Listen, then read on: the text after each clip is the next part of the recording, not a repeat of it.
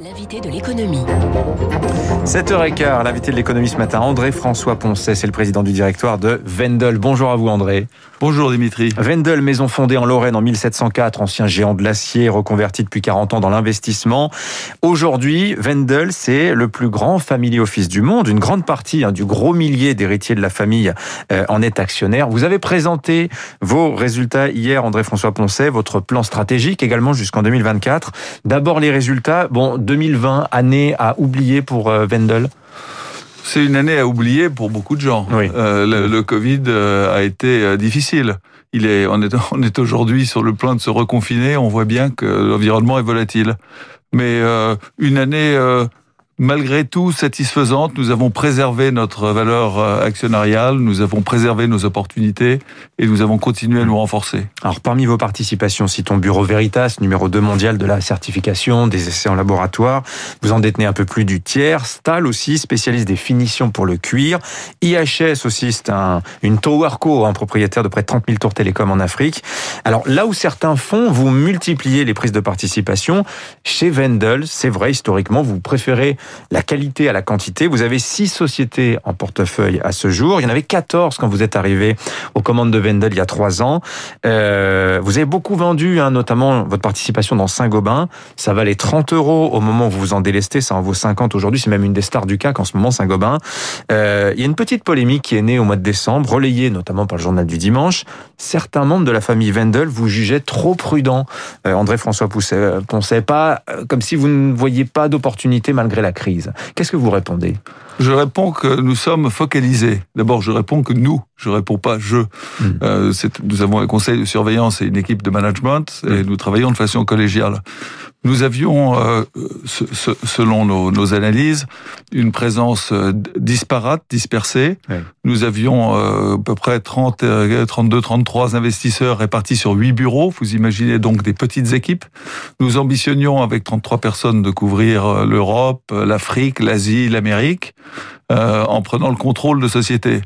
Euh, Quand on prend le contrôle, il faut en assumer pleinement la responsabilité.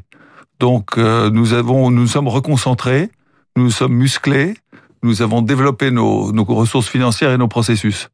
Et euh, il ne s'agit pas de prudence, il s'agit d'organisation. Voilà. Donc vous ne dites pas restructuration, mais c'est un petit peu l'idée. Vous avez fait le ménage. L'heure est à la reconquête maintenant? L'heure est absolument à la reconquête. On a des fondamentaux extrêmement solides. Il fallait passer par là. C'est un peu une cure de fitness, me disait un de mes anciens collègues. Mais euh, nous sommes, euh, nous sommes motivés. D'ailleurs, nous étions déjà motivés à la fin de 2019, puisque nous avons fait une acquisition importante aux États-Unis. Ensuite, euh, n'oublions pas, premier semestre 2020, le Covid. Euh, on ne savait plus à un moment donné quelles étaient nos perspectives. Mmh. On avait des chiffres d'affaires qui baissaient de 45 à 70% dans certaines sociétés pendant un ou deux mois. Donc on a fait une pause. Je pense que c'est c'est prudent, certes, mais c'est salutaire. Et maintenant, euh, maintenant nous sommes euh, nous sommes armés pour euh, Mm. Pour reconquérir. Alors pourtant, l'investissement dans le non-coté euh, a plutôt bien fonctionné en 2020. Alors c'est vrai qu'il y a un contexte en plus qui est porteur. Les taux d'intérêt sont bas, les fonds lèvent euh, facilement de l'argent. Les entreprises, elles, elles ont, elles ont besoin d'être épaulées. Elles, elles changent leur regard aussi sur euh, le private equity. Finalement, elles ne les voient moins comme par, comme par le passé, comme de simples actionnaires simplement en quête de pur rendement.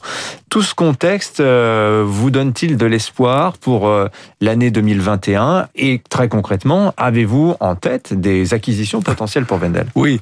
Alors l'année 2020 devrait se caractériser par une reprise économique très forte.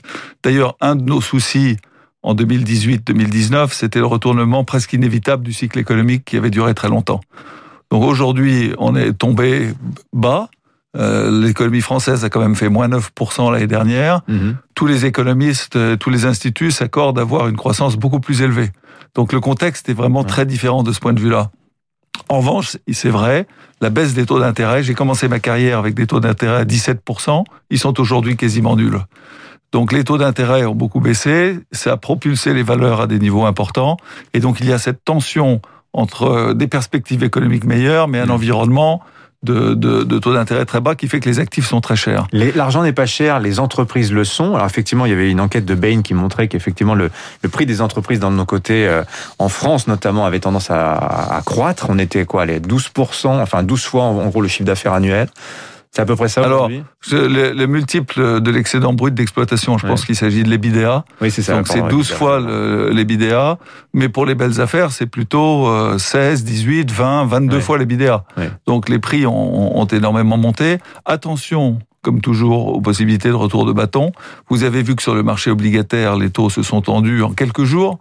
Le retour de ce qu'on appelle les bond vigilantes, c'est-à-dire les investisseurs préoccupés par le retour potentiel de l'inflation et, et la hausse des taux. Le marché obligataire américain, qui est censé être ce qu'il y a de plus prudent, de, de la, la valeur de, de patrimoniale de père de famille, on peut pas Oui. perdre son argent à baisser de 5 à 10 les Oui, valeurs enfin, en quelques jours. Il était passé, il était à 3% il y a encore, euh, il y a encore deux ans, deux ans, Donc- deux donc- ans et demi. Oui, donc le, le retour de bâton sur Oui. des instruments On remonte, à la- on revient à la est normale. très rapide, très très rapide. Donc je, je ne pense pas que pour nous ça soit un, un- un problème significatif, puisque nous sommes investisseurs de long terme. C'est là que le long terme trouve son sens. En même temps, André-François Poncet, puisqu'on parle de macroéconomie, vous avez entendu euh, Jérôme Powell, le patron de la Fed, vous avez entendu Christine Lagarde, patronne de la BCE la semaine dernière. Eux deux disent, et quand ils parlent, ça a du sens, l'inflation qui est tant redoutée par les marchés, elle est transitoire, c'est quelque chose de passager, c'est lié à la reprise, aux tensions sur les approvisionnements, ça va pas s'installer durablement. Croyez-vous à, vous à ce scénario ou au contraire, vous vous dites, l'inflation, potentiellement, il y a un vrai sujet euh, peut-être de freinage pour je, les mois à venir je ne suis pas macroéconomiste, j'écoute aussi bien euh, les, les experts des banques centrales que, la- que Larry Summers, qui euh, ancien secrétaire du Trésor américain, qui craint le retour à une inflation très soutenue. Oui. Donc je, je- Il critique beaucoup le plan Biden d'ailleurs à ce Oui, sujet-là. hein. qui est un plan qui est quand même énorme. On parle de 1900 milliards de, de, de dollars. C'est- à peu près 60% du PNB français Mhm. qu'ils mettent sur la table pour relancer l'économie. C'est- un montant colossal. Oui. Donc je ne suis pas, euh, et nous ne sommes pas des macroéconomistes, nous sommes dans l'action, nous sommes des investisseurs, des hommes d'entreprise. Euh, je pense que sans doute le scénario que vous décrivez est juste. J'observe tout de même que les taux d'intérêt à long terme sont montés malgré l'indication que les banques centrales allaient continuer à remettre de l'argent. Donc euh, ça a plutôt provoqué une crainte supplémentaire, probablement à la marge de l'inflation. Mais, nous savez- pouvons vivre oui. avec et nous allons vivre avec. Vous savez, les marchés euh, achètent la rumeur, vendent la nouvelle. Il y a aussi c'est un effet d'anticipation. aussi C'est expliquent, possible, hein. couverture de position courte.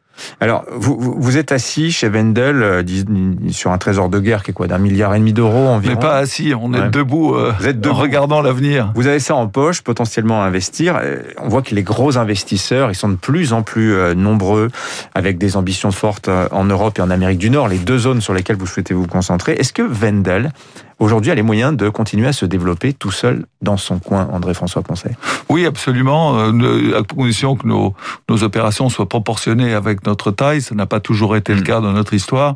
Aujourd'hui, nous cherchons des investissements autour de 150 à 500 millions. Nous avons un peu abaissé le- le- la taille de nos investissements, mais nous pouvons les faire avec d'autres, au cas par cas. Ce qui est d'ailleurs presque toutes nos affaires. Nous sommes en, partenariat avec quelqu'un, souvent des familles. C'est le cas en Autriche, c'est le cas en Allemagne avec des grands chimistes, c'est c'est le cas presque partout. Donc nous ne ressentons pas ce problème-là. En revanche, c'est vrai que c'est très concurrentiel. Il y a partout de l'argent, euh, des familles, des fonds souverains, euh, des, des investisseurs comme les nôtres, le private equity. Donc ça n'a jamais été aussi concurrentiel dans l'histoire de la maison. Il y a un dossier là qui correspond tout à fait à ce que vous décrivez, entre 150 et 500 millions. Euh, c'est l'ancien dirigeant de Wendel, Jean-Bernard Lafontaine, qui a fait l'affaire. Photonis, société que le gouvernement français souhaitait voir rester en France et bloqué une opération de rachat par l'américain Télédine. Photonis, c'est le type d'investissement que vous auriez pu faire. Vous regrettez euh, En termes de fait taille, oui, euh, mais nous avons défini une liste d'exclusion. Euh, en fait, vous avez rappelé que nous existons depuis euh, 1704. Nous sommes une affaire à, capitaux euh, familiaux et aussi, euh, bien sûr, euh, beaucoup d'autres capitaux. Nous nous sommes, euh, nous nous sommes euh, interdits de faire des opérations dans le secteur de la défense. Pour quelle raison? Ben, tout simplement parce que la, et là, c'est une question de jugement. D'autres peuvent avoir un autre jugement de façon parfaitement légitime. Nous ne voulons pas être associés avec euh, euh, le, le- le- la mort de la, mo- la mo- la mort des, des hommes et des femmes. Mm. Et euh, peut-être est-ce parce que historiquement on nous a reproché d'être des marchands de canons quand nous étions sidérurgistes, je ne sais pas. Mais, mais, mais, mais certainement nous partageons en tant qu'équipe Mm. de direction ce souci. J'aimerais vous faire réagir aussi à ce qui est une des grandes modes des marchés en ce moment, les SPAC. Les SPAC, hein, ces Oui, véhicules oui. d'investissement, ces coquilles vides en fait, qui permettent Mm. une introduction en bourse rapide. Euh, Qu'est-ce que vous en pensez? Ça vous intéresse? Vous Alors, songez à cette méthode?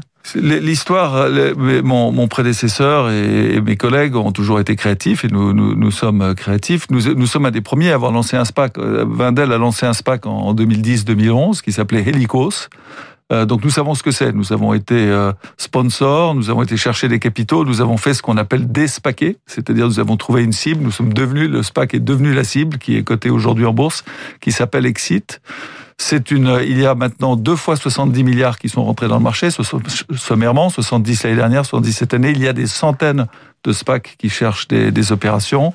Euh, nous n'allons pas, nous, nous lancer dans, dans cette aventure. Nous l'avons déjà fait. Euh, je ne sais pas si ça sera durable ou si c'est un phénomène des, des, euh, d'une forme d'abondance de, liquidité. Mais c'est certainement une donnée intéressante actuellement. J'observe d'ailleurs que des grands noms, des grands sponsors, potentiellement autour de Jean-Pierre Mustier, par exemple, qui, qui incarne l'excellence, eh bien, se sont lancés là-dedans. C'est intéressant à suivre. Mais pour nous, ça nous détournerait de notre métier. Nous ne sommes pas des gestionnaires de fonds, nous sommes des investisseurs de nos capitaux. Voilà, Jean-Pierre Mustier, l'ancien patron d'Unicredit. Merci à vous, en tout cas, André-François Poncet, d'être venu nous voir. Le président du directoire de Wendel, invité ce matin de Radio Classique. Bonne journée. Merci à vous. Dimitri Pavenko. 7h25, les titres.